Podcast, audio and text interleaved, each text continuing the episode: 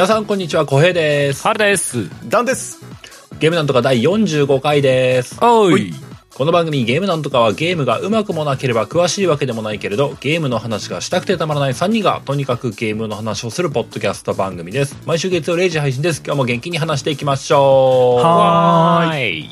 今回も3人会です。おい。今回の本編はあれだね。前回の予告通りになりましたが、うん。例の、あの、我々がメディアパートナーとして行ったインデえィーゲームサミット、東京インディーゲームサミットの話が本編になると思うんですが、はい。思うんですが、ちょっとその前に、面白い話をしようと思うんですが、面白い話 なんかハードルが上がったな。すごい自ら上げていく。うんうん。どうぞ。いや個人的には結構面白かったんであのちょっと時間軸前後しちゃうんだけどそのインディーゲームサミットのさ後にさ、う。うんん。珍しくさ小平さんとダンさんがさ、まあ、東京の方来るってんでさ、はいはい。うんで俺もちょうどさほら PSVR2 を最近買ったわけじゃないですかはい。うんでまあお時間あったらうちに来て体験してって言いませんかっていう、うん実は誘いをね事前にしてたんだよねうんう。うんまあちょっと小平さんはまあスケジュール上ねちょっとそこまでの時間を避けたかった申し訳ございません。いえいえいえはい。そうダンさん来れるっつうことで実はその日にねダンさんにうちに来ていただいていただいてましたよ。春さん宅ええええに。ええええほぼほぼそれをやるためだけに立派なご自宅に。来ていただいて、おー PSVR2 体験してもらったんですよねしました。初体験。VR 初体験。そうそう。いや本当 V 本当のなんていうかこう VR VR らしい VR みたいなのをちゃんと体験したのは初めてでしたね。うん。すごかった。すごかった。いや本当にすごかった。VR のそのあのゴーグルの感じとかもいろいろすごいんだけど、やっぱりコントローラーがすげえなって思いましたね、ほう。まあ、前回の話にあったように。あそうそう。ちなみにね、うん。やったタイトルはあれでした「ホライゾン、まあえーコロブマウンテン」でね。あうん。VR2 のロンチのやつ。そうそう。ですね。おおやってもらいましたけども、どうでした？もういいですか、僕が感想かかった、うん。語っちゃって。いやあの実際ねあのほらハルさんがねあの YouTube チャンネルの方でね、うん。あのその「ホライゾンコール・オブ・ザ・マウンテン」の動画もね上げてらっしゃるから、まあ、どういう内容なのかっていうのは、まあ、そこを見ていただければ、まあ、ざっくりとは分かると思うんですけど、そのまず、v、PSVR2 を使った上での感想で言うと,、うんうん。えーとまあ、他のねあの例えば前のその前の世代の VR である PSVR とか、ねうん。あのメタクエストとか、そこら辺のものを実際に使ったことがないので、それに関しては俺もないからな、比較のしようがないっていうのはあるんですけど、まず第一にめっちゃ軽かったですねそのヘッドセットうんで、っていうかうんまあそのゴーグルのセットですね。はいが想像してたよりだいぶ軽かった、うんうん。あれ実際どれぐらい？1時間ぐらいやってました？僕。1時間はでは言ってないけどまあそれに近いぐらい多分まあまああまあそれぐらいやってましたよね。ううんん、それでも全然ねあの正直全くと言っていいほど酔わなかったし、うん。僕自身はね、うん結構これ個人差あると思うんで、うん。まあ、あんまり参考にならないと思ってもらってもで酔うっていう人も実際いますからね、うんうんあれですけどでも僕は酔わなかったしそうだね。すごい軽かったんで、うんその重くてしんどいとか酔う酔わないじゃなくて締め付けがとかっていうのも、うんまあ、締め付けとかも十分自分のねいい感じにこう調整もできますし、うんすげえいいなって思ったんですよねまずね。であの春さんにね、はいはい。いあのいろいろこうご指南いただきながらやってたんですけど、わざわざ最初じゃなくて途中お俺がやってる途中からのやつをね触らせてね。そうそうそうだから ゲーム上ではチュートリアルも何もないんですけどね。ちょっとね、うんうんうん。一番最初ねムービーシーンが長くてねちょっと退屈なんですよ だからあえていろいろ装備とかも若干揃ってる状態からやった方が楽しい？なるほどなるほど。ちょっとやらせたあんですけど。のそう。でだかあのだからねまあこれホライゾンやったことがある人しかわかんないかもしれないですけど、うんうんいきなりサンダージョーとの戦闘に入るって いうね。いきなりではない大変なところだ一応そのそのやってたストステージのね最後がねサンダー上のステージだったんだよね、俺もそこまであんまり把握してなかったんだけど、いやもうちょっと移動したらもうサンダージョーが登場するシーンから始まってグワーンみたいなね。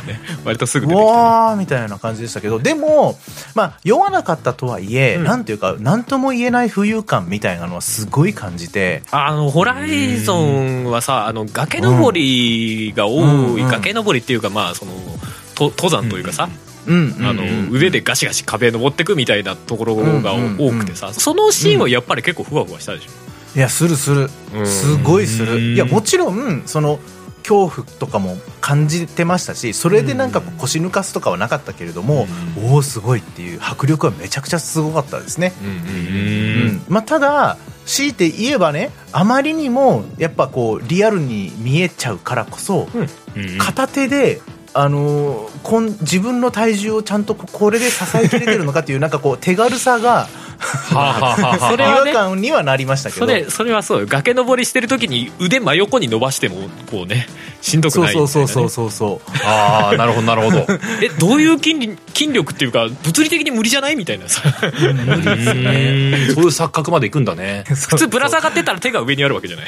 そうそうそうそうじゃなくて手真横にしてても自分の体重支えられちゃうみたいな不思議はあるよ。そうそうそう。まあでもあれ足が描かれてないからきっと足で支えてるんだよみたいなね。だよ。ってことにしとくか感じいやでも本当にあのーいちいちねあの無意味だけどオブジェクトをねぶん投げたりはいはい。こう宝箱的な要素でこうなんかこうボックスがこう置いてあってその中にアイテムが入ってたりとかするんですけど、その箱の蓋もちゃんと自分で掴んでパカッと開けてそのままブンって投げてそうだね。で中に入ってるものもちゃんと自分で一個一個こうアイテムとして取っていってでそのし下の箱の部分もバッと取ってブンって投げることができるんで いちいちもう投げちゃうんですよね楽しくて。ホライゾンは結構触れるものが多いですよね。うん、いはあや本当に。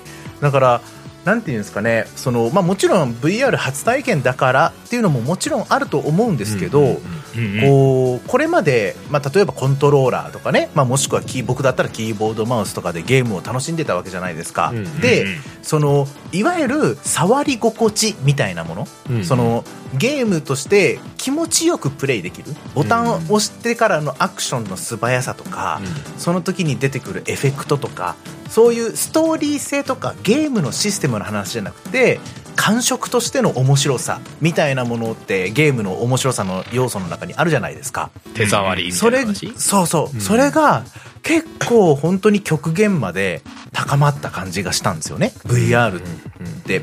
だから別にそのホライゾンまあ僕はあれしかプレイしなかったですけど、うん。あれで一生あのマップをなんかこうずっとこう歩き回ったりとかしておねそのオブジェクトこう触って投げたりとかなんかこうちっちゃい敵とずっと戦い続けるみたいな。ストーリーがなかったとしてもめっちゃ面白いよなっていうふうには感じました。うん。まあそれこそ初めての体験だともう完全にアトラクションとしてあれで成立しちゃうよねそうアトラクション感がめちゃくちゃすごかったっすね。バイハンビレッジの VR の、まあ、俺デモ版までしかまだやってないんだけどデモ版でも十二分にアトラクション感あったからね、いやーそうなんですよ、ね、あの世界の中にバイハンのバイハンの世界の中に入ってる感。まあよよくさ、うんうんその、うなんか体感アトラクションのさ施設みたいなのがあったりしてさ、そうありますね。いう場所をそのゲームと同じような場所を作ってみましたみたいな、うんその中でゲームみたいな体験できますよじゃなくてもうなんかそのまんまゲームの中にボンって入れられてるみたいな感覚。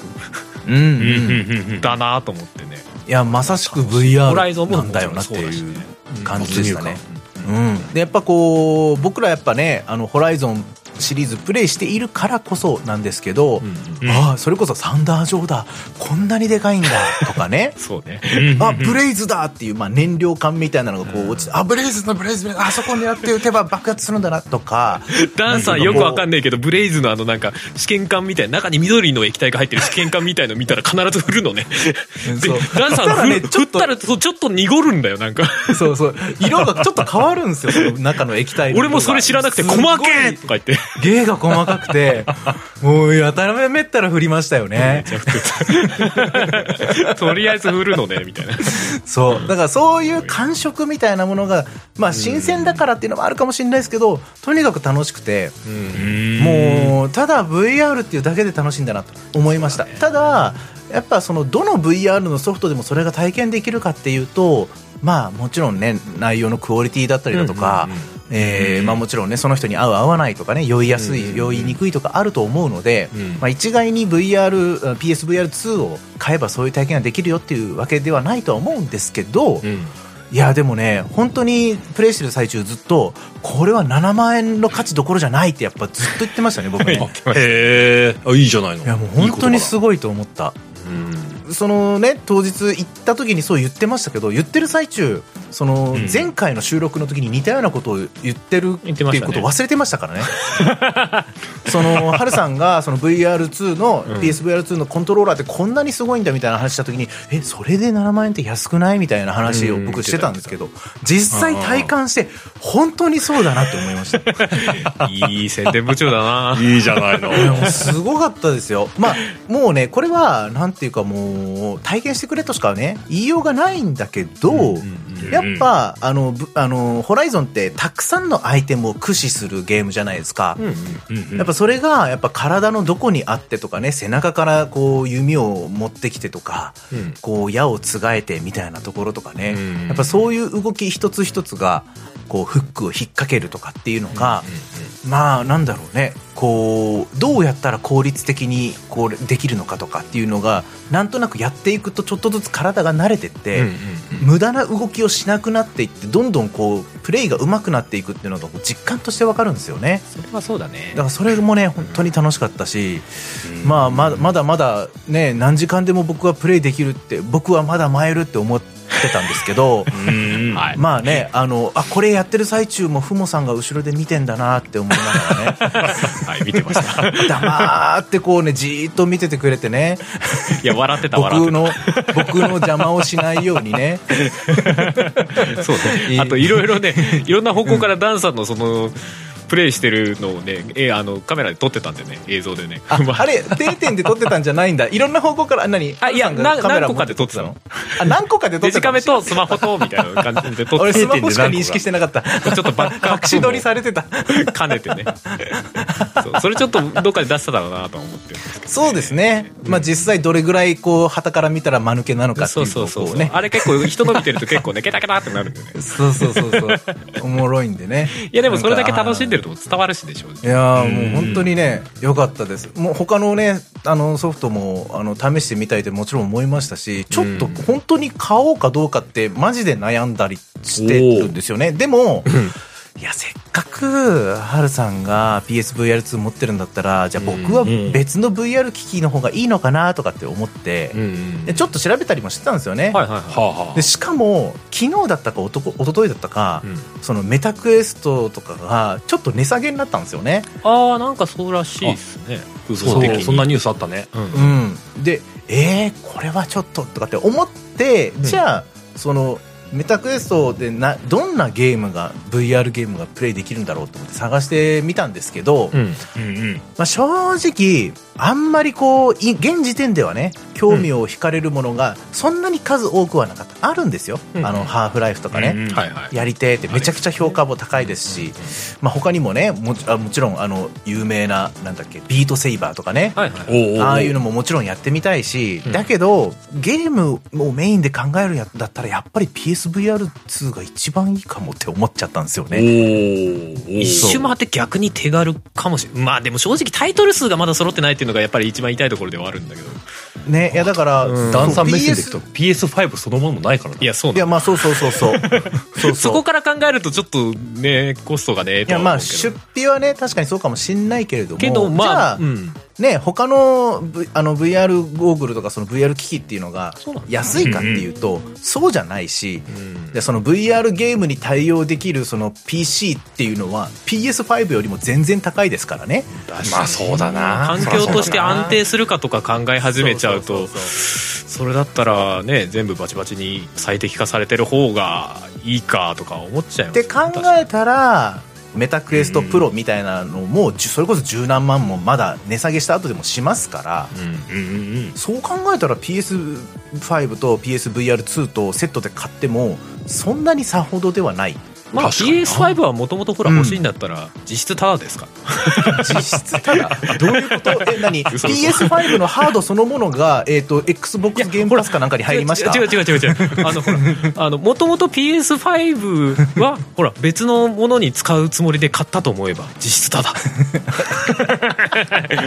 気の持ちよう。PS5 のゲーム買うと思って気持ちの問題ですよね。まあでも、いやでも本当に、まあいずれにしても僕はやっぱり PS5 はうんうん。いつ、どっかのタイミングで手に入れるつもりではあるし、まあおっしゃる通りっちゃ通りなんですよね。で、うん。まあね。その、メタクエストとかは、その、いわゆるゲームじゃないところでもいろいろ活躍できるっていうのがやっぱ、あの、差別化されてるとしては大きいと思うんですよね。PSVR2 と。ね、いろいろんなツールと使えたりとかね PCVR もできるって話ですね。うん、うんそうそうそうそう。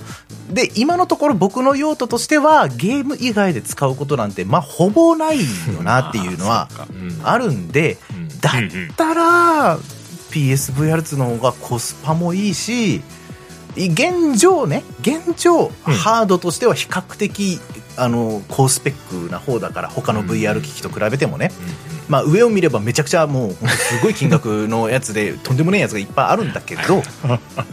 だけどやっぱそれこそアイトラッキングとか、うん。まあ、そういったものもちゃんと完備してて、うん。ってなるとうーん PSVR2 選択肢として全然ありだなっていうふうに僕は今感じてる状いやでも況ですね。そんぐらい考えちゃうぐらいさ、その、はい。今までのそのコントローラー普通のこう両手で握るコントローラーでやる刺激とはえらい違う刺激があるよね。そうですね。全然違う。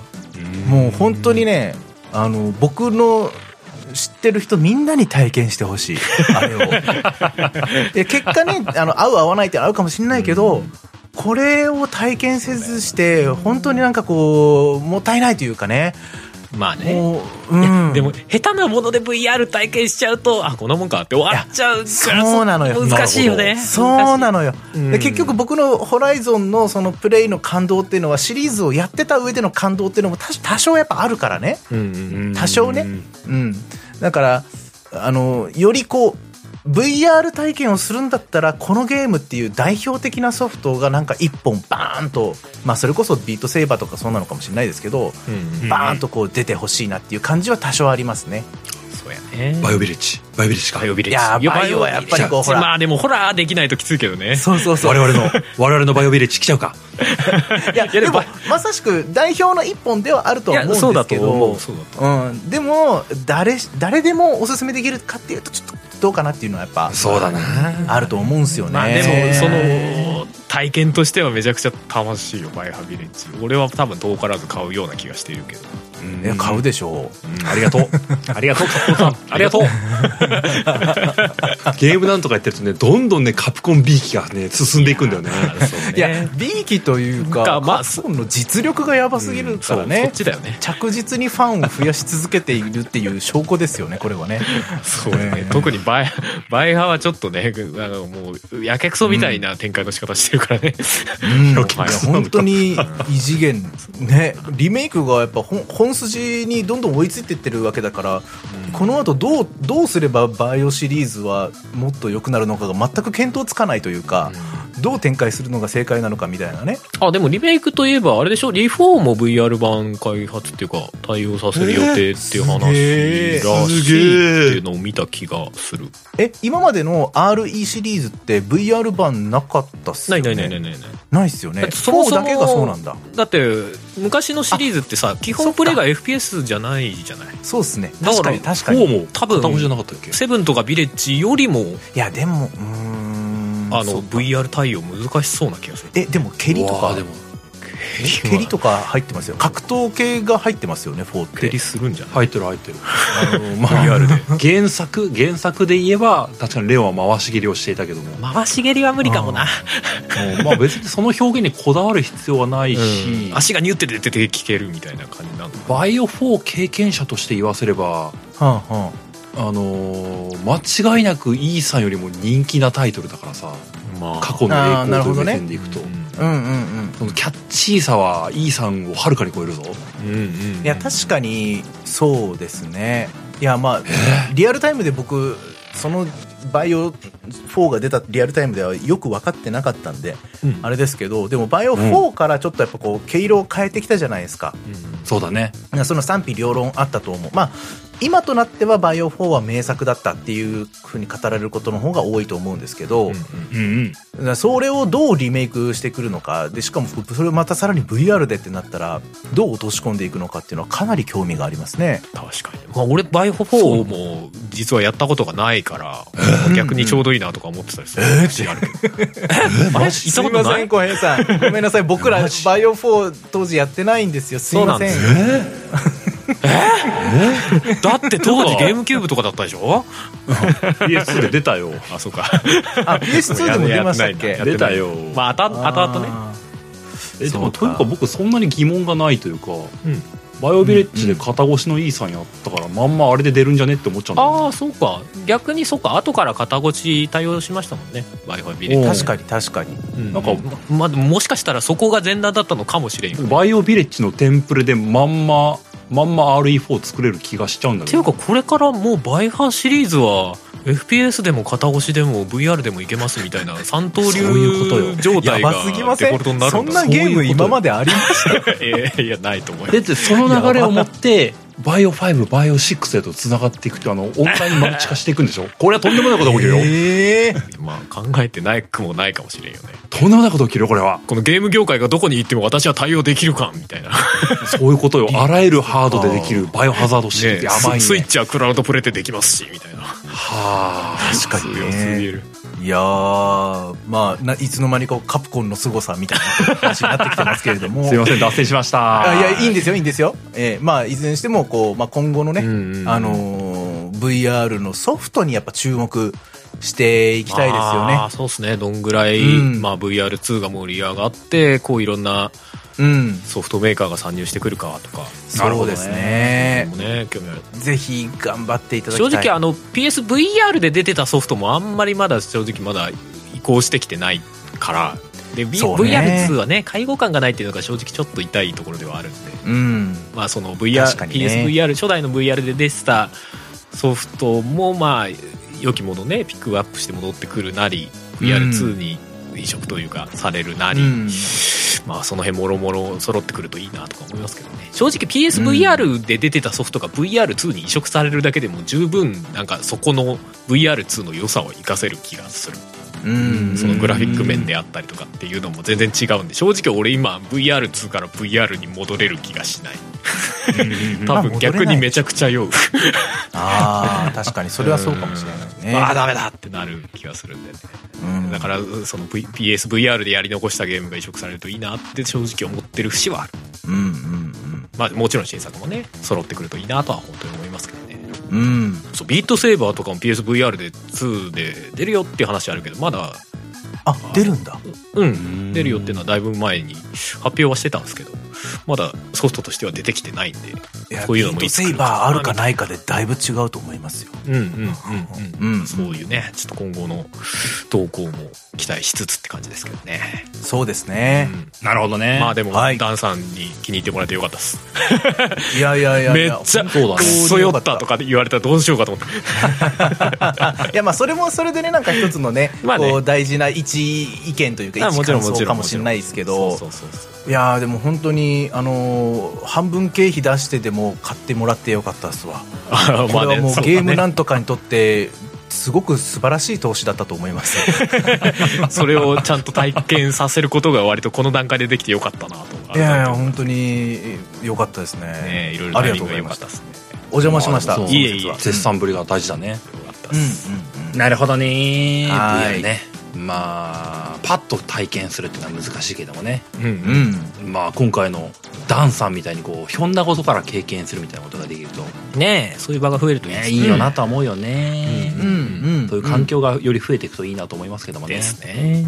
そうですね。うんうんうん。大事。まあまあまあ、そんな感じでね、今日はそろそろ本編に入っていこうかなと思いますけれども、はいよ。はい。まあ、冒頭で話した通りというか、えー先日3月4日に、えー東京吉祥寺で、えー東京インディーゲームサミットっていうイベントがありまして、まあ、はいはい我々ゲームなんとかの3名はすごい大それた感じのね、あの、たポジションをいただいたというか、メディアパートナーという位置づけをありがたくもいただいたんで、はい。はい。まあ、3人揃ってイベントに参加してきたわけですよ。まあ参加してきたっていうか、もうお邪魔してきたんですよ。それ、お邪魔してきただけなんですよね。そうですねお客として行ったのとほぼ変わらない。勝手に楽しんできたに近いだけなんですけども、うんはい。まあでも行ってきたので、まあそのイベントに行ってきた感想であったり、そこで体験してきた、まあインディーゲームのタイトル、まあこういうタイトルがあって、ああいうの面白かったみたいなことを本日は話していければなと思っております。はいというわけで、早速本編に入っていこうかと思います。はーい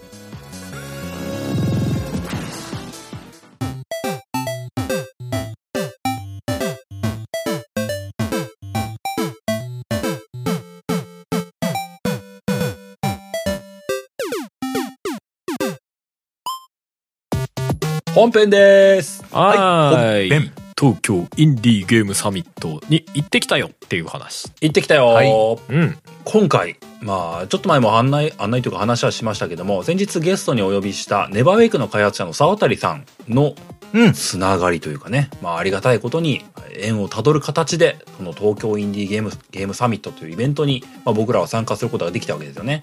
うんはい。このイベント自体が今年初のイベントだったらしくて、ですね、うん。第1回。今回が初めてそう第一回のイベントで、うん。でなんか僕もネット記事とかあの開催後のネット記事とか見てる中でその武蔵野市東京武蔵野市まあ、うん。その市も協協賛というか、うん。まあ、パートナー関係を築いて結構、ある種町おこしみたいなイベ意味合いも大きなイベントにななりつつあるみたいな雰囲気らしいんでね、なのでねまあ第2回第3第3回とどんどん続いていくような雰囲気のあるイベントなんだなあみたいなことを感じたんですよね。うん。うん。うん。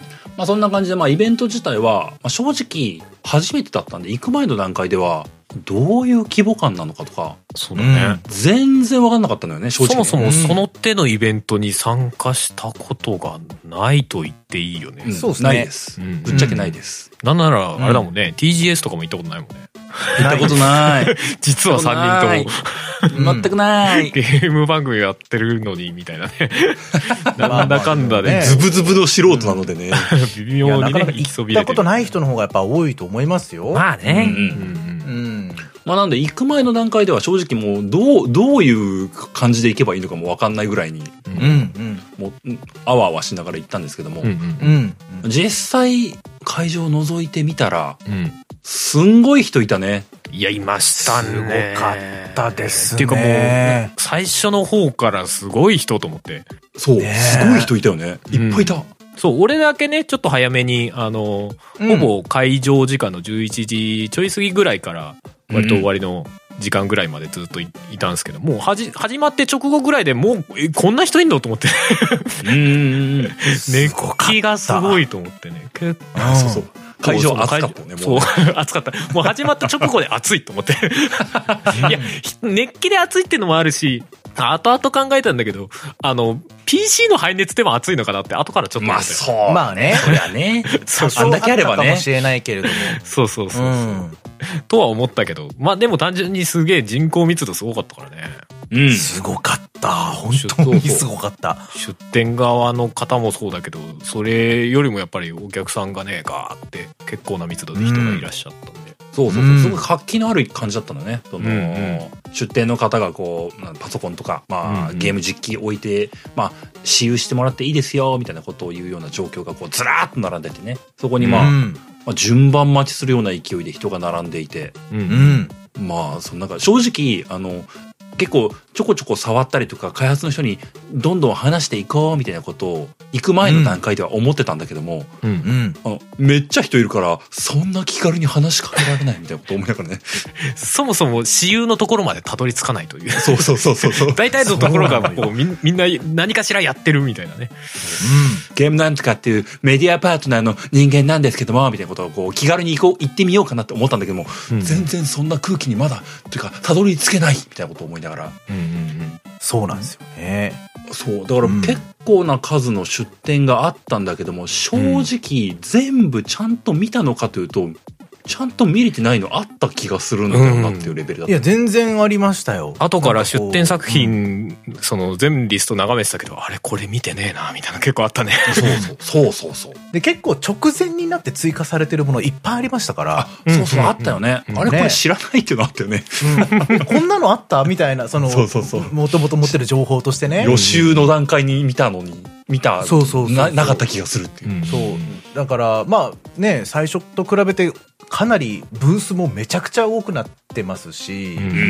その、まあさっきね、その小平さんおっしゃってたみたいに、声かけようと思っても、基本その、なんていうか、そのブースのね、クリエイターさんたちとか、その、パブリッシャーの人たちが、常に誰かのお客さんの対応をしてたりとかするから、うん。そうだね。ね、その一般のお客さんの邪魔するわけにはいかないんでね。うん。うんうん。まあ僕らも待つしかねえみたいな感じになるんですよね。そうするとそこに人だかりができて、通路が塞いじゃうみたいな。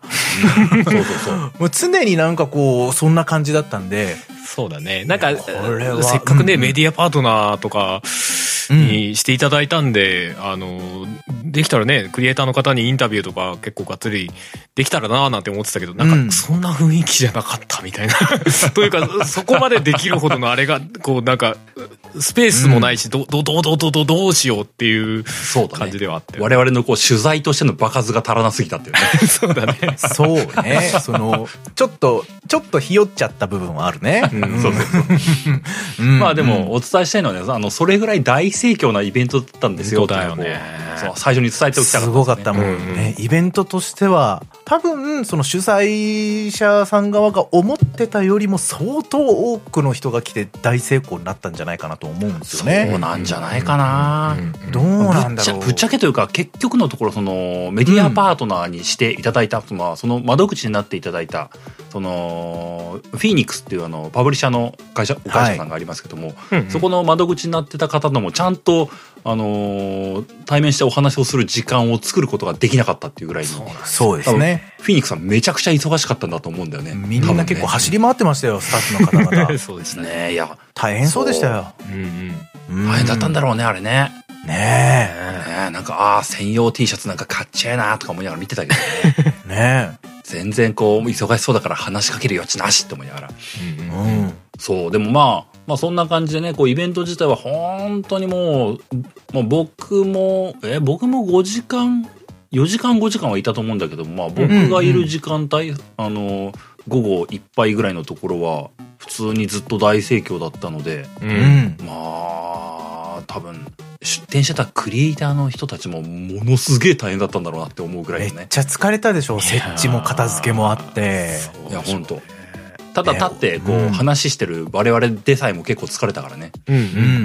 まあそういうイベントでねあのーまあそういうのも第2回はやるんじゃないかっていうような方向で考えてるような感じでもあったんで,、うん。でそうですね。実際ねその一般の方も普通に、まあ、チケット購入とかっていうのはあったんですけども、まあ、普通に入ってこれるようなイベントだったんでね、うん。うん。まあ僕らもよほどの粗相をしない限りきっと来年も行けるはずと勝手に思ってるんでね。最後一般としていけると思ってるんでね、こうぜひうん。来年はみんなで行きたいなことを思なんてことを思ったりもしますよね。うん。うん。いや、面白かったよな。あの、キッズスペースとかもあって、お子さん連れでも結構行きやすいね、あの、環境を整えていらっしゃったんで、うん。そうなのよ本当にね、あの、実際来てるお客さんも本当にいろんな年齢、子供、本当子供もたくさんいたし、いたいたいた。ね、外国の方もたくさんいらっしゃったし、うん男性も女性もね、結構年齢幅広くいらっしゃったんで、なんていうか、ね、ずっと小平さんも言ってたけど、一体どの層がここに今来てるんだ？ってずっと言ってましたけどね。なんかさ、あの、僕自分の息子を連れてこいっていうマインドが全くなかったからさ、いやいや意外と、ただ。本当に2歳児とか3歳児とか、あのーそのぐらいの子がちらほら見えたんだよね。全然いましたね。うんね、だからこう、えーどこでこの情報知ったの？みたいなこと思いながらね。なんかね、インターネットとかで見かけて、近所じゃんみたいな。まあそうだよね。まあねそういうのあるんだと思うんだけどね。まあまあ、ここ行きたいってななったんじゃない子供から。わかんないけど。あの、ホームページ見るとね、あの、ふふらっと立ち寄って、ちょっと入ってみようっていう風な気持ちになってもらいたいみたいな風なこと書いてたんで。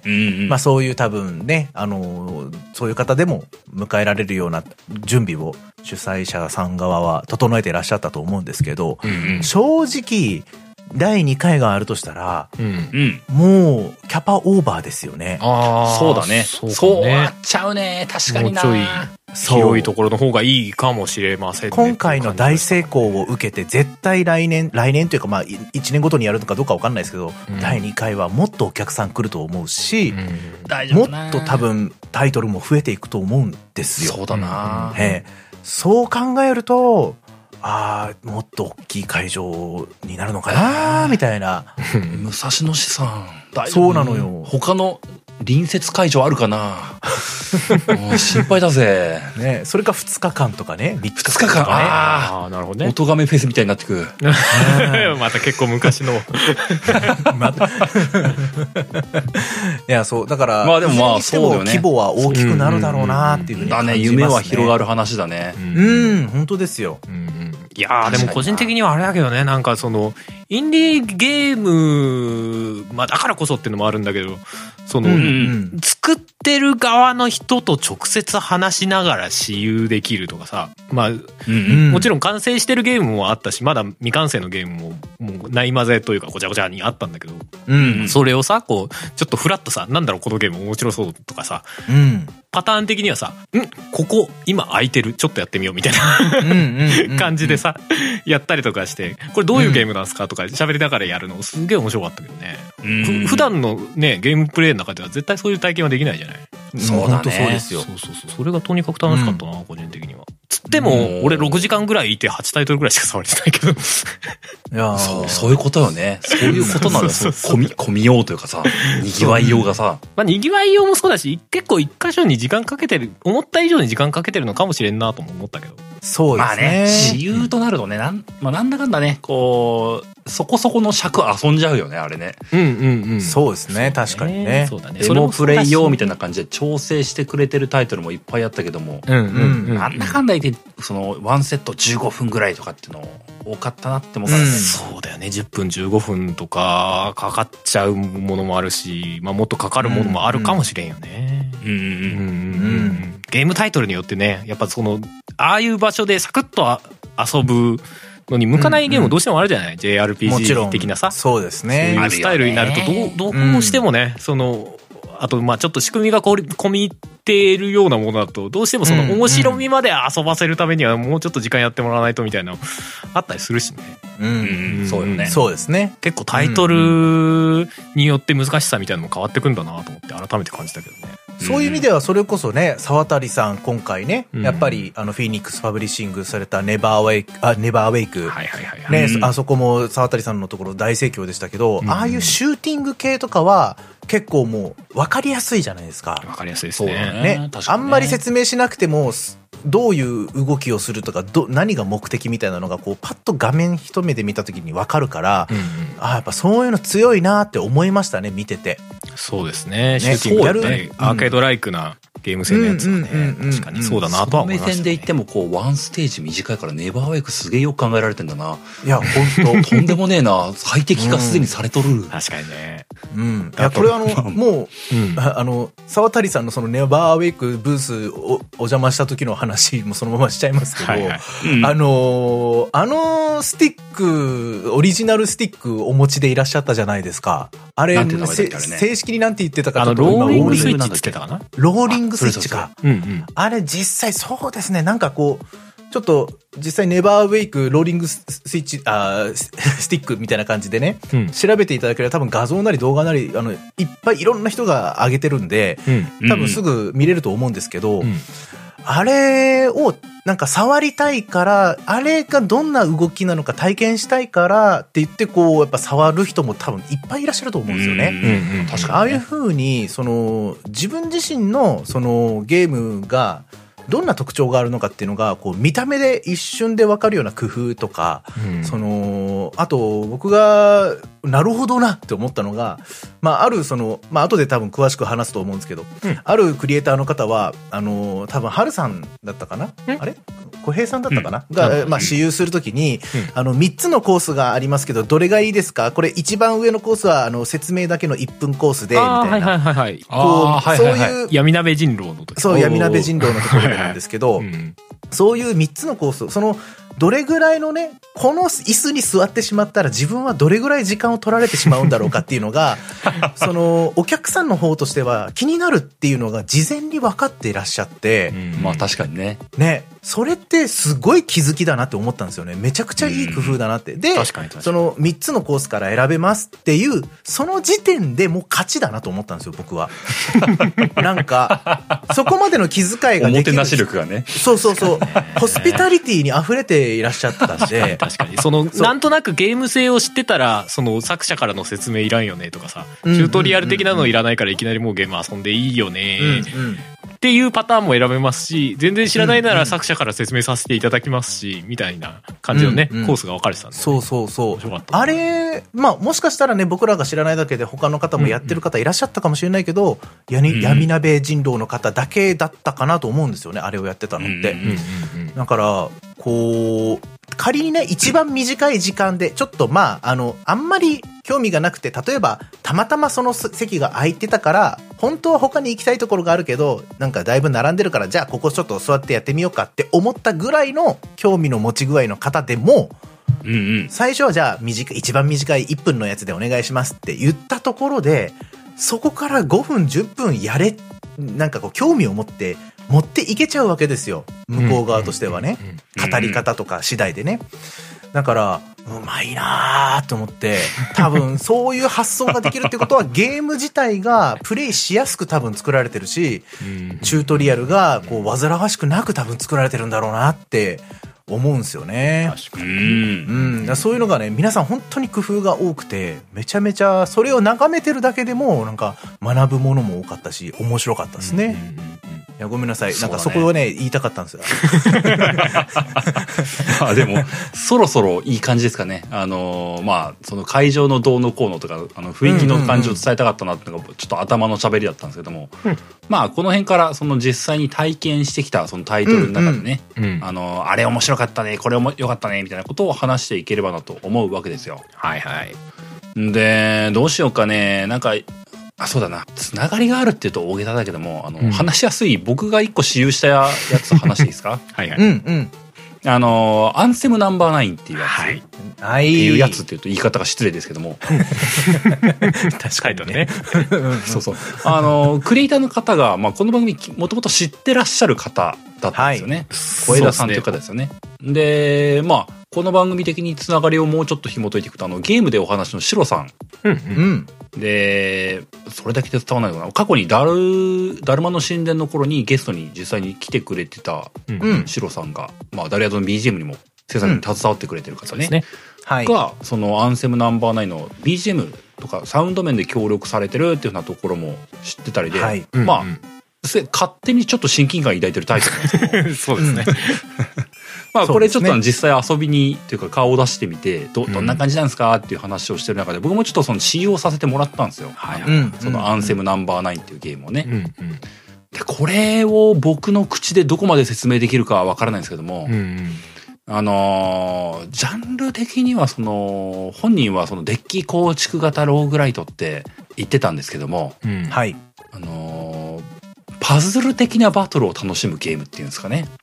はいそうっすね赤と青と緑のうんジェムがあって、うん。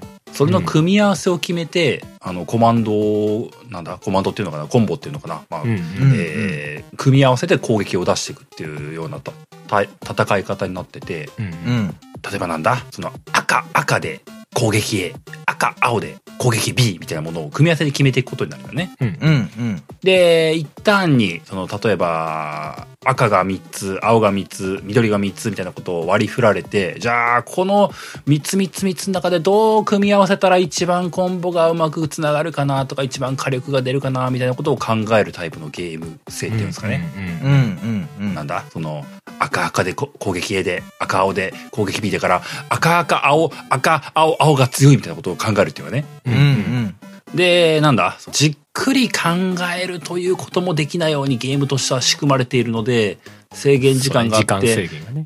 そうそうそう、あの、赤、青、あ、青の次、緑入れた方が効率的かもしれないけども、緑の前に、み青、緑、あわからんみたいなことやってると、ああっという間に時間が過ぎていくみたいなね。うん。うん。パズルなようなでも結構スピード感を持って遊べるような仕組みになってるというか。そうそうそう。うんうんあれ遊んでてすごい思ったんだけどさ、その、あれ何秒だったの ?30 秒とかだったのかな？そのせ一旦の制限時間。30秒ぐらいじゃなかったですか、うん多分ね。多分そんぐらいだったと思うんだけどうんも、うんあのーあの、いい感じにパニクるんだよね。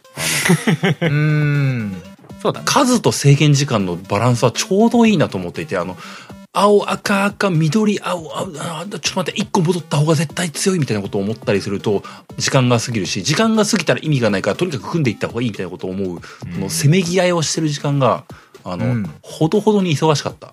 うんうんうん。で、そのほどほどに忙しい感じが、あのああ、うまくいかなかった、次のターン今度こそやるぜ、みたいなことを思うというかね。うん。うんうんうんなんていうの、その、ストーリーがどうとかではなく、もう、うんただ単にバトルが楽しいって大事だよねって久々に思ったね。そうだうね。んまあ体験版の中、体験版というか、まあ私有版なので、まあまだ製品版は正直まだ来年発売っていうことらしいんで、まだそ多分ストーリー的なところは多分そんなにできてないっていうのもあるんでしょうけど、ではい。もストーリーとかなくてもそのシステムでかなり引っ張られるというか、俺正直あれだったもん、私有した中で正直製品出たら一番やりたかったもん、これ。おおすごいじゃないの。素晴らしい高評価。うん、だったんでね。いや、それこそ、あの、なんかね、その、デッキ構築型っつって、要は、自分のデッキに4つまで技をセットできて、で、その技ごとに色があるんだよね。だから赤、赤、青でパンチみたいな。うんうん。で、例えば、青、緑でキックみたいな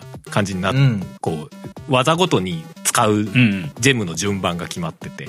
で、うん本来、パンチとキック出すには赤、青と青、緑を使わなきゃいけないんだけど、赤、青、緑のジェムでつなぐと、その間の青の部分が、要は重なって3つで済むみたいなさ、うんう。うんん。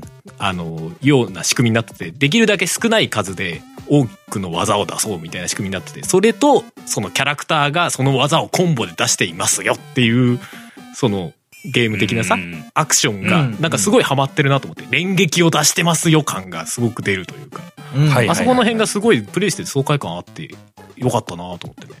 そうよね。うん。あのーまあもちろんそのデモ版だからっていうところもあるんだろうけども、うんうん。その、それこそその、どんどん突き詰まっていくと、その、なんだ、あの、防、防衛する？邪魔をするみたいな要素も多分、バトルの仕組みとしてはきっと将来的に出てくるはずだよなとか、こう、僕はね、あの、うん。これ、うん難易度上がっていくとどんどん楽しくないって思ったんだよね。そうね。なんか、スキルとかでうん相手のこのジェム潰すぞみたいなことがされたりとかね。そういうのはきっとあるでしょって思っちゃうんだよね。なんかそう、うん。私有版の中でもなんか相手がさ、あの、うん。技の中で緑ジェムを全部消すみたいな。やつをやってきてさ、うおーやばい赤倒しかねえみたいな。この中でなんとか技やりくりしくするしかねえみたいなね。いやーそうよね。だから、そう、そもそも組んでたデッキでこれだと全然対応できねえとかがあったらね。そうそうそうそう。えい、組み直しだとかってことをしなきゃいけなかったりね。そうだろうね。うんうん多分デッキん、デデッキというかその、デッキに入れる技の中で多分いろんな相手の邪魔し合うみたいなさ、むちゃくちゃなジェムとかも多分出てくるんだろうなとかさ、じこもうこなこの条件を果たしたら自分のジェムがしこたま増えますとかさ、ああ、でもそういうのきっとあるよね。多分なんかかね、そういうことになってくんだろうなと思って。なんか、うんうんもう後半のそのなんかパワーのインフレみたいになってくのもちょっと楽しみだなとか思いますけど、ね、そううんあの手のゲームはなんかね、ね。どうなってっちゃうんだろうみたいな。いや、そうなのよ。だから、まあ正直、その開発進捗度合いとかは、まああまりそこまでは、あの、はおもんぱかれないところもあったんだけども、うんうんうんでも、すごいポテンシャルを感じるゲームだったなと、まあ、その場でプレイして思ってね。うんそうです。ね。うなんかその駆け引きが楽しそう。そう、うんあのーで、名前を出した割には非常に申し訳ないけども、こう、会場の都合もあって、シロさんの BGM は全く聞こえなかったって いや、そうなんですよね。そうらしいですね確かにね。一切みじんも聞こえなかったんで、こう、そこを褒めることができないんだけども。ちょっと、あの、あんまり音出すと周りにね、迷惑かかっちゃうんで、みたいな感じっぽかったですね。でも、多分、その、ゲームの、あの、ビジュアル面とかも結構おしゃれな感じがあったりとかで、ねまあ、多分、僕の勝手なイメージだと、そういうのに、シロさん合わせるの得意なんでしょとか思うから、あれ多分このゲーム完成度高くなるぞみたいなこと思っちゃうというかね。ね、インターフェースもちょっとこう、なんだろう。俺はちゃんとやったことないけど、最近のペルソナとか、ああいう雰囲気のね、うんうイん。ンターフェース、そうですね。うん。うん。そうそう、そういう感じがあって楽しかったなと思ったんですよね。うん。うん。ううんん。とっても期待しておりますね。ねいやー、期待ですわ。楽しみどう、うん。どうなっていくのかすごい楽しみ。そうですね。うん。俺結構ああいうああいうそのデッキ構築系のゲーム割と好きな方なのでそれこそあのダンジョンメーカーとかね。うんスマホででした、あれとかも結構やったし。それこそインスクリプションとかもまあそうじゃないですか。ああ、まあ、ある種ね。うん。ある種確かに。うんうんそうそう。あの自分のね手札を揃えてって。うんうん。で死んだらもうもう一回最初からやり直しみたいな。うん 感じじゃないですか。そうだね。で戦闘に勝つ。つと1枚カードもらえてとかさ。そういう仕う組みでね、んうんうん。そうそうそう。あれ系ですよね。そうだね。うんうんうんうんまあ、ごめんね。一本でこう、延々話してもしょうがないんで、こう、次のやつに行きたいと思いますけども。うんうんうんはいハウさん、ダンさんはなんか、これは話しておきたいっていうのある？俺じゃあどうしようかな。闇鍋人狼の話する？さっきもしたけど。おお出た、うん。うんさっきのね。闇鍋人狼、いや正直まだちゃんとそのプレイできてないというかあれこのソフトはもうね出てるんですよ。スマホのゲームなんですけど。あうんうん。もう出てるんでしたっけ？そうリリース済み。もう出てる。リリース済みなんダウンロードの。だから俺もプレイしながらあこれリリース済みなんすねっつって。あ、うん。じゃあ帰りながらちょっとインストールしてみます？みたいな感じになれてすごいよその流れも良かったんだけど。うんううんん。そうそうあのね説明しようと思うと意外に難しいんだけどまあ要は。コンセプト的にはうん。えっとねあのアモンガースってあるじゃないですかまあ宇宙人狼。ゲームみたいな、うんうんあのまあ有名なやつなんでまあ割と知ってる方も多いでしょうけどあれって結構人数がいないとゲームが成立しないじゃない？はい。うんそうだね。そうですね。4人とかでやったら、まあ、そもそも人狼ゲームがそうなんだけど4人とかでやったら、まあワンターンで終わりかねない ゲームじゃない。うん。ありえうんるそうだね。そうそう、うん。それをなんとかこう割かし少人数でも成立するようなゲームにしようと思って作ったっていうような経緯を言われてましたね。そうですね。うんうんうんうん。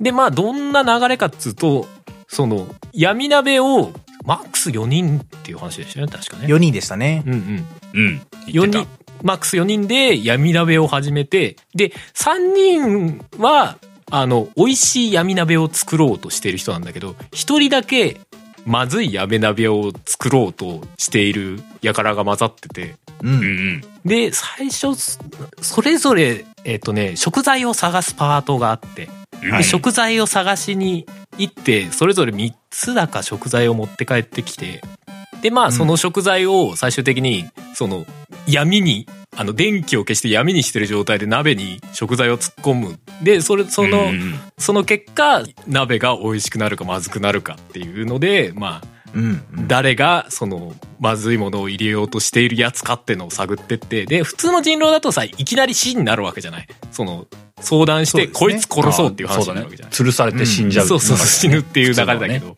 その闇鍋人狼だとその食材を入れられる量が減るみたいな。その選ばれた人間は食材を入れられる量が段階的に減っていく。うんうんで、うん。最終的に、その、本当に、まずい飯を作ろうと、闇鍋を作ろうとしているやつの、その、食材を入れれる量が減らせると、うん。うんうん。まあ、結果的にうまい鍋になって、うまい鍋がちゃんとある程度以上うまくなって完成ってなったら、その、うまい鍋を作ろうとしてる側の勝ちになるみたいな。うんうんうんで、違う、普通のうまい鍋を作ろうとしてるやつを間違って選択し続けちゃうと、まずい鍋ができやすくなるみたいな。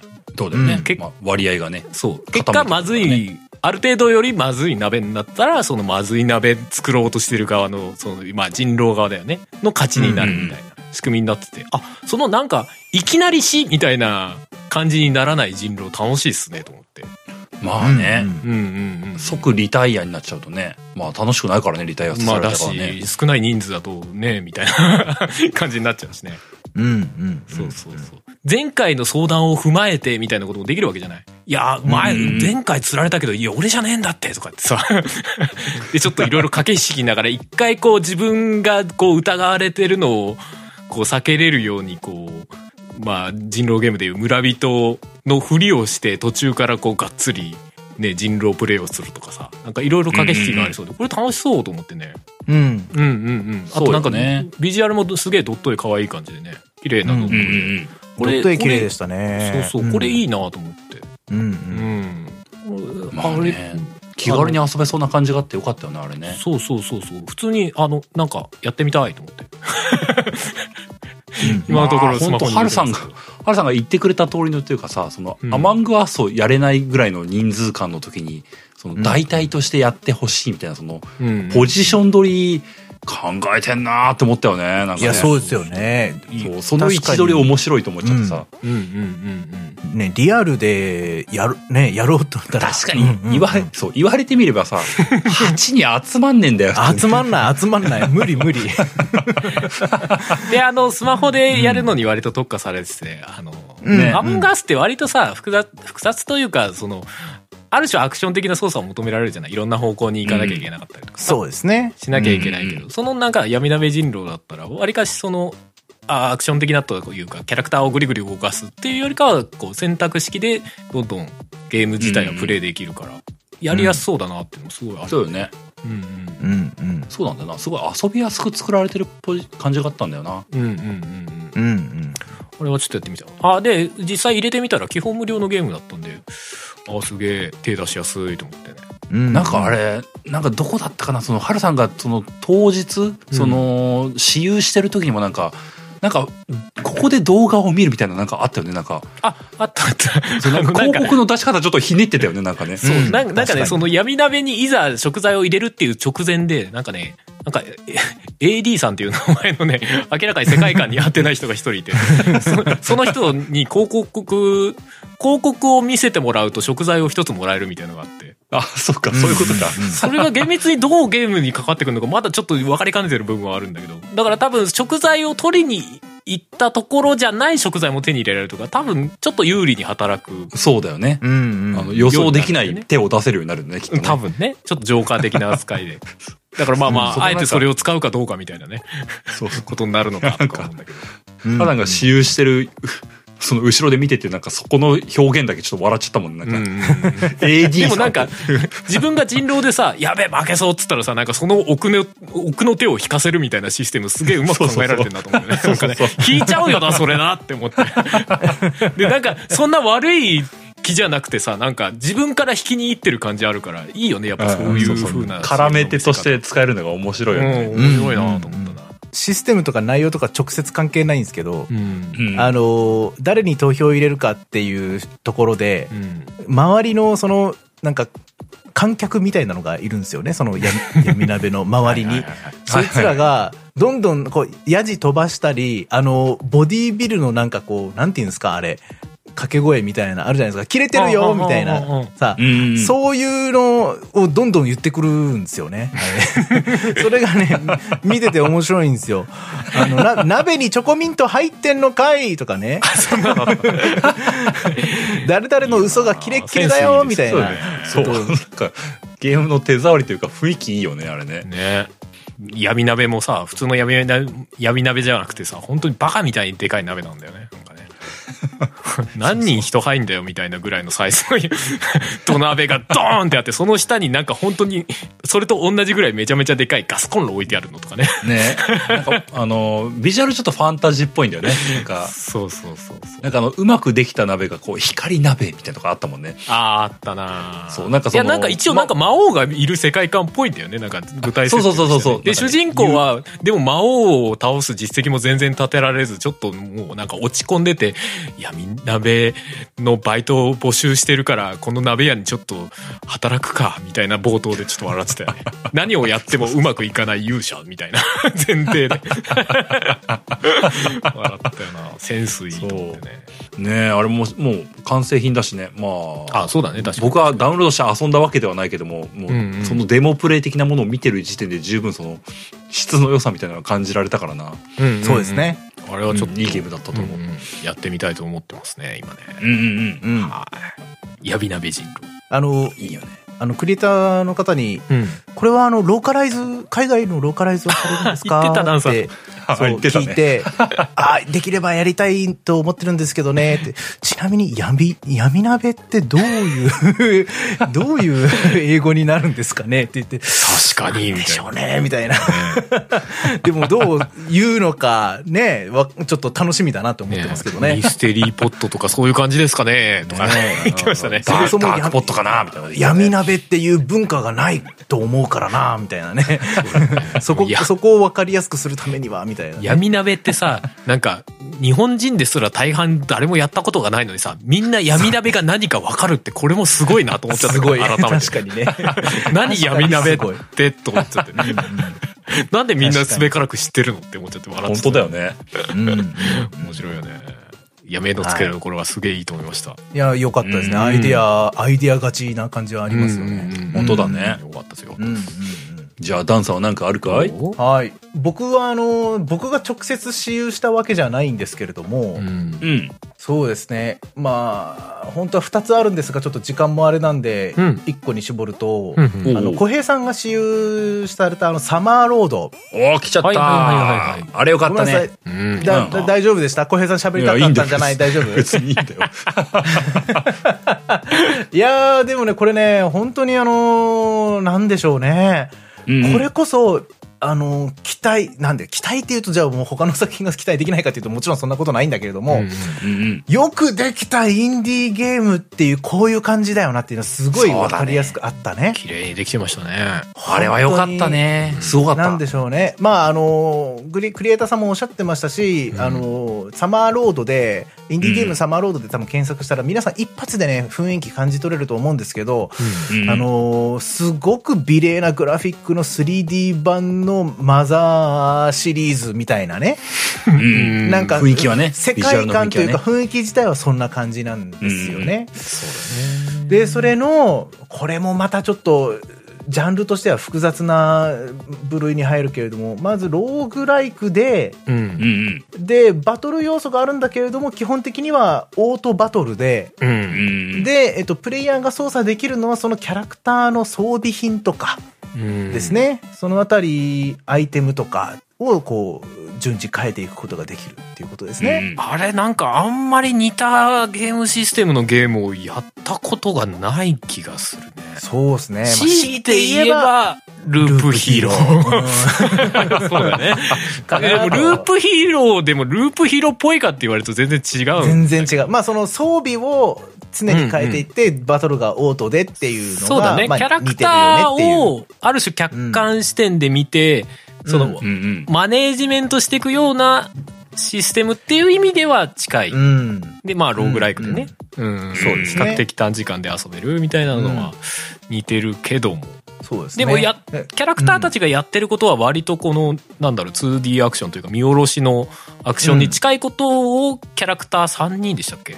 3人ですね。がこう勝手にバシバシ敵と戦ったりとかするんだよね、あれね。うん。バットね、ふ振りかぶったりとかね、してうんね。うんああ、マザーっぽいなーって思いながら、確かにね赤い帽子かぶってね。ベースの雰囲気はうんマザーっぽかったですよね、確かに。そうね。そうですね。オールドアメリまあカがね。うん。ご本人もやっぱり影響を受けてるっていうふうにおっしゃってたと思うんですけど、これあのー売り文句がやっぱ分かりやすくていいよなって思うのが、うん忙しい大人へ送る10分で楽しむ RPG っていうことで、そのローグライクっていうのでそのワンステージ大体まあ10分ぐらいのプレイになりますよっていうその目安になってるっていうことなんですよね。うんううんんそう。まあだから、こう、短いプレイ時間でも楽しめるようになってる。まあそれこそ先ほどのあの沢渡さんのネバーアウェイクみたいに、こうね、長時間、RPG なんだけど長時間やんなきゃいけないとかそういうことではなくて、手軽な操作で、えーサクサクっと懐かしくもあり、新しくもある空気感のゲームができると。うんということで、いやもう非常にね、なんていうか参考になったというか、こう、魅了されましたね。ね、こんなシステムでが、うんゲームできるんだとかっていうのも思ったね。なんかさ、パッと見、あれなんだよね、その、ゲーム画面というか、そのキャラクターたちが映ってる画面がさ、意外にさ、画面、画面の3分の1まではいかないけど、割かし狭いんだよね。あれ？そうですね。こんな狭くていいの？ねみたいなね。あの、ウィンドウが半分を占めてる感じですね。そうそう、ステ、キんャラクターたちのステータスウィンドウが下側に常に出ててそのキャラクターたちのステータスウィンドウをプレイヤーが、まあ、その、うん。戦闘で出てきたアイテムなんかをこうキャラクターに装備させたり回復させたりっていうのをこうんっち側でやるからそこはでかくなってるんだなって後から分かったんだけど、そうですね。ね、あキャラクター自分で動かさないからこのこういう画面の設計なんだと思ってなんかすごいうん納得感ありましたね。なんか全然ね、うんあのーこれだっていうのが出せないんだけども、うんうん。触った感覚としては、うん。あのゲーム性 DS にありそうって思ったんだよな。ああ、なるほど。画面構成といい。操作する内容といい、なんか DS にありそうなんだよな、これ。なるほどね。今 DS が生きてたら DS で出すべきなんだよな、みたいな。こううんあれタッチペンでもすげえフィーリング良さそうですよね。わかうんうる。んうんうん。いや、実際、その、街のね、雰囲気とか、うんあの、多分、ワン、一個のパターンしか僕ら見れてなかったかなと思うんですけど、うんうん。いろんなパターン見てみたいなって思っちゃいましたね。いろんなステージ見てみたいって。なんか、いわゆる、こう、カラフルな街を主人公たちが走ったり歩いたりとかして敵と戦ってるシーンを僕ら見させてもらいましたけど、うんうんまあもちろん今ね、開発途中だからそれしかないのかもしれないですけど、なんかこう、オールドアメリカな感じなのであれば、ちょっとこう、なんていうんですかね、こう、めちゃくちゃこう、長い、こう、ほら、道路があって、こう、荒野があってみたいな、そういうところとかも見たいし、なんかグランドキャニオンみたいな、なんかこう、渓谷があるみたいなところも見てみたいし、よりこう、うんうんうん。ニューヨーク的な、なんかこう、すごい、こうね、マンハッタンみたいなところとか、こう、すごいみ、都会なところとかも見てみたいし、こう、斜め上のね、視点からこうずーっとこう見ていった時のこう建物がこうどんどん折り重なっていったり、いろんな角度がこう見れたりする、あの楽しさみたいなものを、うん。なんかね、感じたいなって、すごい感じさせる、その、ストーリーがどうとか、うん。ゲームシステムももちろん面白いと思うんだけれども、こう空気感にただ浸っていたいみたいな感じが 僕は見ててすごく感じたので、やる気でしたけどね。でも、そうだな。発売が楽しみな一本かなと思いましたね。うんなんか、そのマザーの感覚で言うとさ、カメラ固定なのかと思うじゃん。斜め上からの見下ろしみたいな。ああ、確かに。かと思ったらうん結構グイグイ回るんだよね、その雰囲気で。そうですねすごういん綺麗に作られてるなと思って。う 3D ん。キャラなんだけど 2D っぽくも見えるし、みたいな。うんうん。これはすげえ綺麗になってきてるなーって感心しちゃいましたね。うん。うんあれ遊んでてどこまで、その、まあ、まあ、あれはまだ開発中だから、まあ、その最終的にどうなるのかっていうのはわかんないんだけども、ううんん。遊んでて、こうだったらいいよなとか、僕の操作とテクとしてこういうことができればいいよなみたいなことを思った範疇で、うん。あのーあのゲーム基本的にこうずーっと装備入れ替えてんのよ。ずーっとね。そうですね。装備と回復関係か？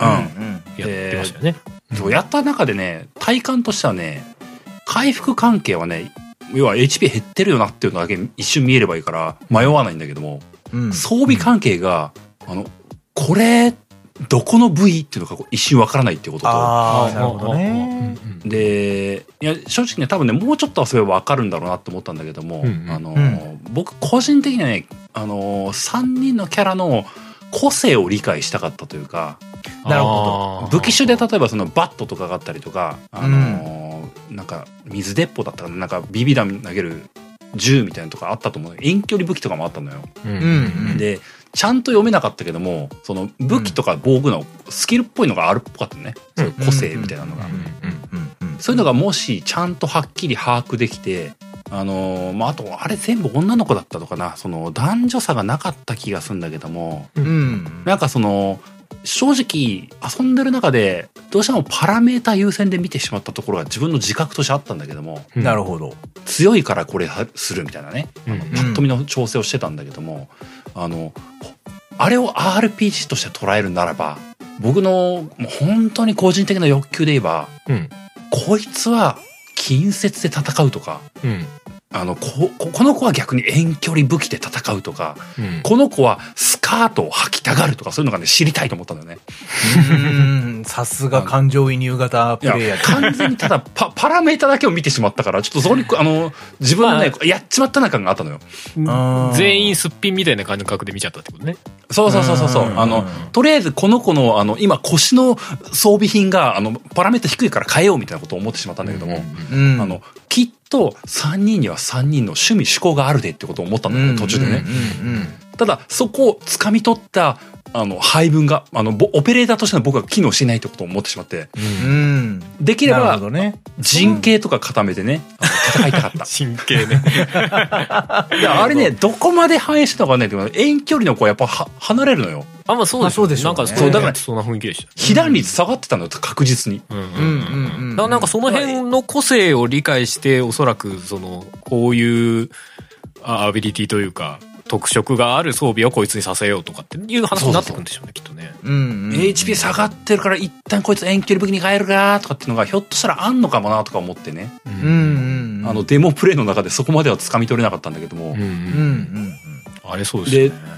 あのゲーム多分ね、まあデモプレイだとそこまでの難易度だったとは思わなかったんだけども、うんうん。いやもしね、製品版でね、うん難易度が上がっていく終盤とかでギリギリ勝てるぐらいの戦いになったら、うん。相当ひりつくと思うのよ、あの戦いの仕うん。組みです。よねう。ん確かにねその瞬間はすげえ楽しみというか、そうだろうね。うんうんうん。あとマネージメントしがいがありそうだよね、なんかね。そうそうそうそう。うんそう。え、でもなんか。た倒れてしまったらどうするみたいなね。まあそうね。そこまで行くまでの、まあその、何かしらのバックストーリーがあるんであれば、そこがどういう設定なのかとかっていうのも結構気になるけどね。そう。そうですねそれぞれのキャラクターのバックストーリーであったり、全体の話というか、どういう経緯でこの子たちはこういうことやってんだみたいなのもね。うんああ、でもね、そうそう。でもな、あの、ちゃんとそこまで細かく聞いてはいないんだけども、その遊びながら話してた、そのクリエイターの方と話した中では、うんあの、何回も遊んでると、あの、ストーリーとかもつかめてくるところがあるんですよね、みたいなことを言ってたんで、ね。ん。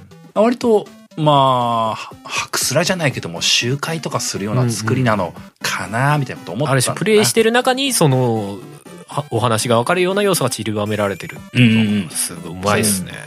うん。きっと、ね、どうして旅をしてるのかとかさ、うん、ね、あの、そういうことが。こういう目的があってとかね。うんうん、そういうことが分かってったらもうなんかゲームプレイ的にももうちょっとなんか有利じゃないけど分かってきた感が出てくるとかね。そうか。うんそういうのがあると思う前には絶対バットを持たせよみたいなことを思いたいというかね。感情移入型 性能じゃねえんだみたいな性能じゃねえんだ、おめえはバットなんだよみたいなこと思いながらね。でも僕はバットを手放す時期が来たのかもしれないとかになるんだろうねきっとねああ、この戦いは負けられないから、このバットを捨てるとか思いながらね。逆にね。な 何にも使えるんだろう怖いないや、わかんないですけどね、それこそなんかこう、スカートを履きたいキャラみたいなのがいたとしたら、うん。その、性能としてはそのスカートよりもこっちのジーパンの方が、デニム生地の方が、性能としては上なんだけど、スカート履いてる方が、なんか、特殊スキルが使えるとか、そうそう、ああると思うのよね。なんかね、なんかドラクエでいうところのテンションが上がりやすくなるみたいな感じの、なんかそういう、まあ難しいかもしれないですけどね、そういうシステムまた組み込むのは。また、ねね、複雑になっちゃうかもしれないけど、そういうのがあると特色が出やすいっていうような感覚ですかねそ。のキャラクターに合ってる装備をつけると、こうステータスが5%上がりますとかね、ああ、楽しいね。もうそれがもう単純にコーディネート的なファッション的な意味合いで、こう、同じカラーのやつとか、同じメーカーの やつで揃えたりすると、バフ、バフがかかるみたいな。面白いけど、そこまでいくと、凄まじくシステムが複雑になりそうだな。うんでも面白いっすよね。ねでも、いろいろ考えありそうだよね。ね、あれもまた夢の膨らむゲームだったないや、本当に可能性をめっちゃ感じたし、うんうん。雰囲気だけでもめちゃくちゃ良かねった。いやサマーロードは僕も楽しみだな。うんうん。ただあれうんスチームだけって言ってたんだよな。一や旦スチームって言ってたんだよな。うん。うんうん。結構そのシステムが、あのーシンプルだから、僕、スマホゲーとかでもいけるかなって一瞬最初思ったんだけど。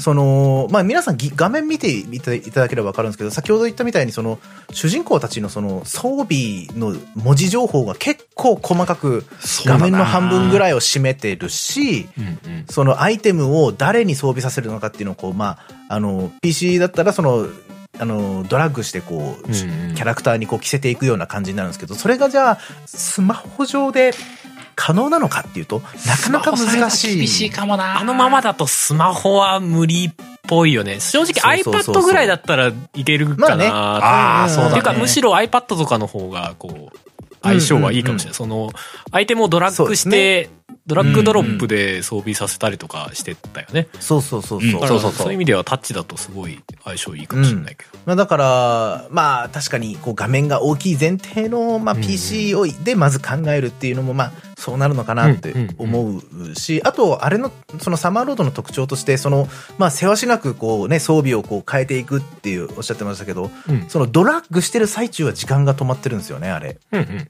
そう。だから、ドラッグしてる最中、その、僕がもしプレイしてたら、うんドラッグしたまま考え込むっていう時間が増えるんじゃないかなって思ってるんですよね。まあ後になればなるほどそうなるそうそうそうそう。そうだからそういう意味ではそう、プレイのしやすさっていうので、なんかこう、指が疲れちゃったりだとか、まあ、それがタッチだった時にどういう感覚になるのかとかっていうのも、なんか、比べてみたいなっていう気持ちにはなりましたね。うんでもなんか難易度上がるとさ、そのアイテムを選んでる間時間停止じゃなくてゆっくり進むとかさそうそうそうそうそうそう。なんかねすごい難易度になったら全く止まらないとかさうんうんうん。もうもう手がすごい速度でサササササササうん やるみたいなさそういうのはありえますよね。とかもちょっと面白そうだよ。よねとか思っちゃうけど、うん。そうね。うん。勝手な話ですけどね。もういやいや、まあねもちろんね。勝手に言ってるだけです。そうそうそう。正直、どこまで。なる。のかなとかちょっともうそう膨らませるの楽しいそうそう製品版の時若干ねにみたいな。そうそうそう。うん。あのー開発者の方が想定してるのと違う部分のところを話してる可能性も大いにあるんだけどね。大いにあり。ます、まあ、おそらくほとんどそうだと思います。そう そう。妄想がはかどる系のね、いい出来だったんだと思うよね。素晴らしい作あ品だったと思いますね確かにねね。うんうんうんまあでも、そうだな、時間的につあと一本ぐらいだな。なんか話したいのあります？俺さ遊んでないんだけどさ、あの、はい話として一つさバンナムのさインディーゲームのレーベルうん。うーん。あ、はいはいはい。あったじゃないですか、うんうんギャはい。ギャースタジオでしたっけ？ギャースタジオ。あったね。うんあれがさ、まあ、若干触ってみたかったんだけどそんなことやってんだと思ってうん。うんバンダイナムコはね、うん。あの行ってみたけどさ全く全く入れないっていうかなんかその部屋入場制限されてましたよね。そこだけ。そうだそうそうそう、完全にね、うおーと思って。なかなかの行列だったよね。そうそう。他の部屋はフリーで出入りできるんだけどそこだけは入場制限されてマジかみたいうん。なねあれかなりびっくりしましたけどねうん。うん。うんねえ、あれも触れてみたかったな。そうだね。でもあれも、そうですね。4月からだっけ？なんか実際にリリース順次されていくんだ7日だよね。ったかな？からこう、はい。毎週1タイトルずつ4タイトルそのはい。スチームで無料配信されるとかで、うん。あそうなんじゃあまあ無料なんですよ。後からその時にやればいいかみたいな感じにはなかったからまあ良かったですけどね。うん。ね。うんうんうんうんなんか話に聞く限りでは、どのタイトルも、その入社されて、その、バンダイナムコに入社されて、あの、新人の方がうんうん。うん4ヶ月でそれぞれ企画を立てて、実際にカンパケするまでに至ったみたいな話を、あの、聞いてるんで、なんというか、希望を抱く気持ちになりますね。もちろんね、いろんな機材があって、その、いろんなね、先輩方がいらっしゃって、うんうん。で、実際に技術の相談に乗ってくれる人たちがいるっていう状況だからこそできたことね、かもしんないですけど、こんなに立派な作品が、新人の方々で4ヶ月でここまで形にしようと思えばできるものなんだ、みたいなのが、なんかすごくね、ちょっと触ってみたかったねそうういうね。うんうん。ね、まあ、4そうだね。月になれば、うん、皆さん無料でプレイできるんで、まあぜひぜひチェックしてみて、ちょっと、なんともあれですけど、あの、GYAAR スタジオと書いて、うん。ギャースタジオという、みたいですね。うん、うんうん。面白い名前です そうだね。うんバンナムのうん。インディーゲームブランドみたいな感じになっててどういうことそうですねみたいな。そうちょっとその辺なんか仕組みがあんまりよく分かってないんだけど。まあまあまあでまあ。パブリッシャーはバンナムじゃなくて ねフィーニックスだったりするから。どそそのその辺ってなんかどうなってるんですかねってちょっと興味あまあったけどね、い 勝手なイメージですけど、ここ、き企業内ベンチャーみたいなイメージですよね、なんですかね。ね。うんうんうん。なのかね。まあ一つのブランドとしてやってるんでしょうね。でもなんか最近そういう流れがあるのかもしれないですね。その大手が、うん。あえてそのカジュアルゲームみたいな、うん。ちょっとこう、うんあの、ススクエニもね、あの、ドラゴンの島っていうか、ああいうやつだったりとかさ、うんうん。一時期結構カジュアルめのゲームをガーって出してた時期あったじゃないですか。ああいう流れというかね、その対策と同時に、もうちょっとアイディアのあるコンパクトなゲームを出すみたいな流れがうん。あるのかなという感じはしましたね、なんかね。そはいれはそれでなんかこう、プレイヤー側としてはカジュアルにこう新しいものを触れるんで、それはそれで嬉しいですよっていううん感じが結構大いにあって、うんその流れもいいですよね、と思って。うんそうだね。思ったりしましたけどね。そうだね。まあ、まあ今日話した、まあ全てのタイトルに共通しているかなと思ったりもするし、まあ話せなかったのも多いんですけども、うんうんまあ実際にこう、作ってる最中のものっていうのがね、多かったりもしたんでね。うんうんうんでまあ今回、まあ幸運なことに実際にデモ版とかを触って、ああいいな、うんここれいいな、みたいなことを思うようなことに恵まれたので、うんはい。まあ本当に発売された暁にはね、まあ改めて触ってみることができればそうだね。いいなと思いますよね。ねそう。だね。そうですね。うんうん。うん。まあ現状、今日話した中だと、ハルさんが話してた闇鍋人狼だけかな、すでにリリース済みっていうのは。んそうだね。ん話した中だとそうですね。そうですね。そうだよね。うん。まあなんでね、まあもし興味があれば、それ自体はもうすぐさまダウンロードして遊ぶことができるかなと思ったりもしますけども、うんうん。それ以外の奴らはまあね、リリースをね。心待ちにしていければなと思いますよ。ですね。はい気になるやつはぜひチェックしてもらって。それこそね、ウィッシュリストとかあるプラットフォームだったらポチっていただいてみたいなね。そうだね。そういうの楽しいよね。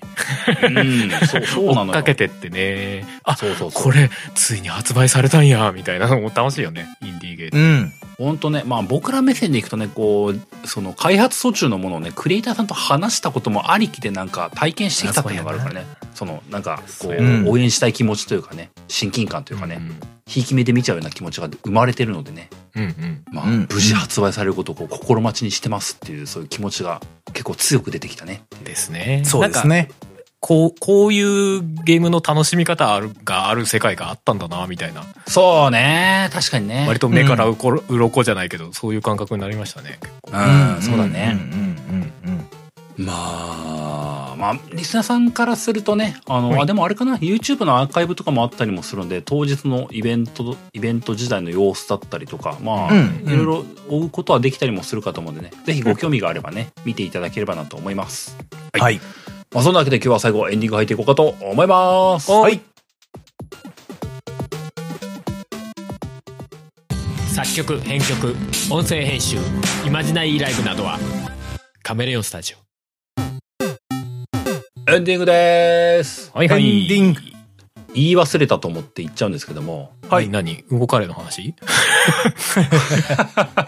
ごめん、嘘。まあ、うんこカレーとかな、まあ、ふりかけスペーシーとかな、その辺は言い忘れたなと思ってはいるんだけども、うんまあそれはちょっとね、マジ時間がないんで今日はちょっと涙涙でかつ削るんですけども、はいはいはい。あのー実際その、東京インディーゲームサミットに行って、まあ、はい話ができたのはまあ、そのクリエイターの方々と話をしただったりとか、まあ、うんあとはその、関係者の方っていうのかな、あのどこぞの企業さんの方とかとちょこちょこっと話をしたみたいなことがあったりもしたんだけどもあのそこで思ったのがさ、あの意外とポッドキャストって通じるんだなって思ったんだよね。あああ、ポッドキャストという単語そのものがそう。ね。あの、うんうんうんまうん。ゲームなんとか知ってくれてる方もそこそこいたのであのそれも嬉しかったんだけども、よくよく思えば僕自分の実体験としてポッドキャスト関連イベント以外でポッドキャストって堂々と言ったのあんまなくて。そうだね。確かにそうかも。今回初め、うん正直初めてに近いぐらいで、あの、ポッドキャストでゲームなんとかっていうのをやってまして、みたいなことを、うんあの、言ったんだけども、うんうんうん。意外と通じるって思って、あれ？意外と通じるじゃんって思っポたんだよねッド。キャストってご存知ですかね？みたいな。ああ、はい。ああ、って、リアクションまあそれ自体は。ね。うんそううんそこにちょっとね、あの、じわじわ来たよ。すごいじゃんって思って。まあ、長数年前じゃ考えられんとているご自身としてってことですね。そうそうそうう。ん。なんか、そういう単語見たことある。少なくともそういう雰囲気は出てきたのかなって感じがしましたよ。そう。うん。うんまあうんそれも相まってね、こう、うんゲームなんとかって、ああ、知ってますよっていう人も、ちらほらいてくれたのが嬉しかったね。うんありがたかったっすね。そうですね。ありまあちょっとね、直接お会いできなかったですけど、沢渡さんのところにね、ゲームなんとかを聞いて、今回イベント来ましたっていうふうに言ってくださった方もいらっしゃるので。どうやら僕とニアミスされた方がいらっしゃったので。そうそうそうそう。あれってハルさんですよねっていうふうに言って沢渡さんに声をかけた。なんで声をかけてくれなかったんやいやいや、まあまあね。まあまあやっぱこうね、気持ちはわからんでもないんですけど。まあ、なんかそうやってね、怖いのかな？ごめんよ。少なからずこの番組でね、こうご紹介したり取り上げたりすることが、実際にこのね、リアルな何かでこう、こう影響してきてるっていうのをこう肌で実感することができてめちゃ良かったですね。ねねえ、よかったね。そういう意味でもね。そう確かに確かに。僕ら目線でもなんか感動のあるイベントだったんだと思いましたよ。うん。う。ん。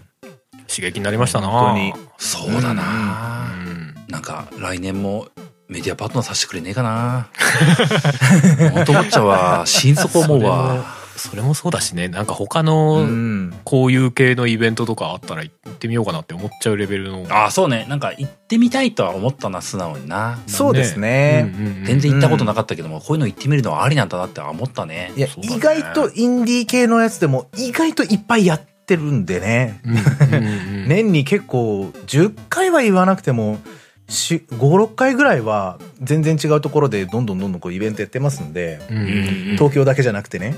うん。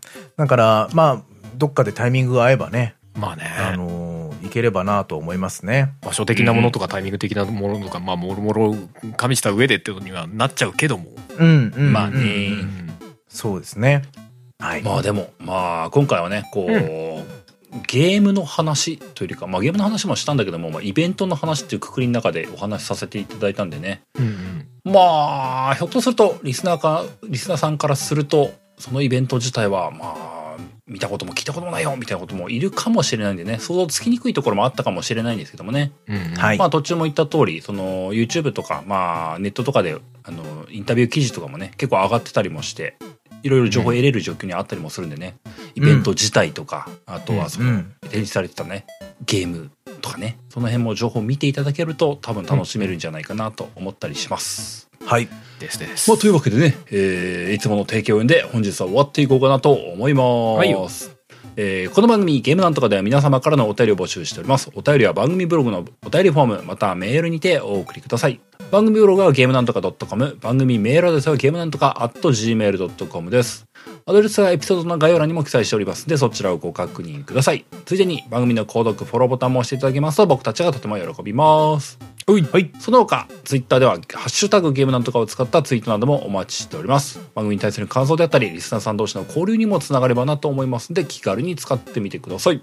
ほいそんなわけで、第45回はこの辺でおしまいです。また次回お会いしましょう。お相手は小ヘト。ハルトダンでございました。それではまた来週バイバイさようなら。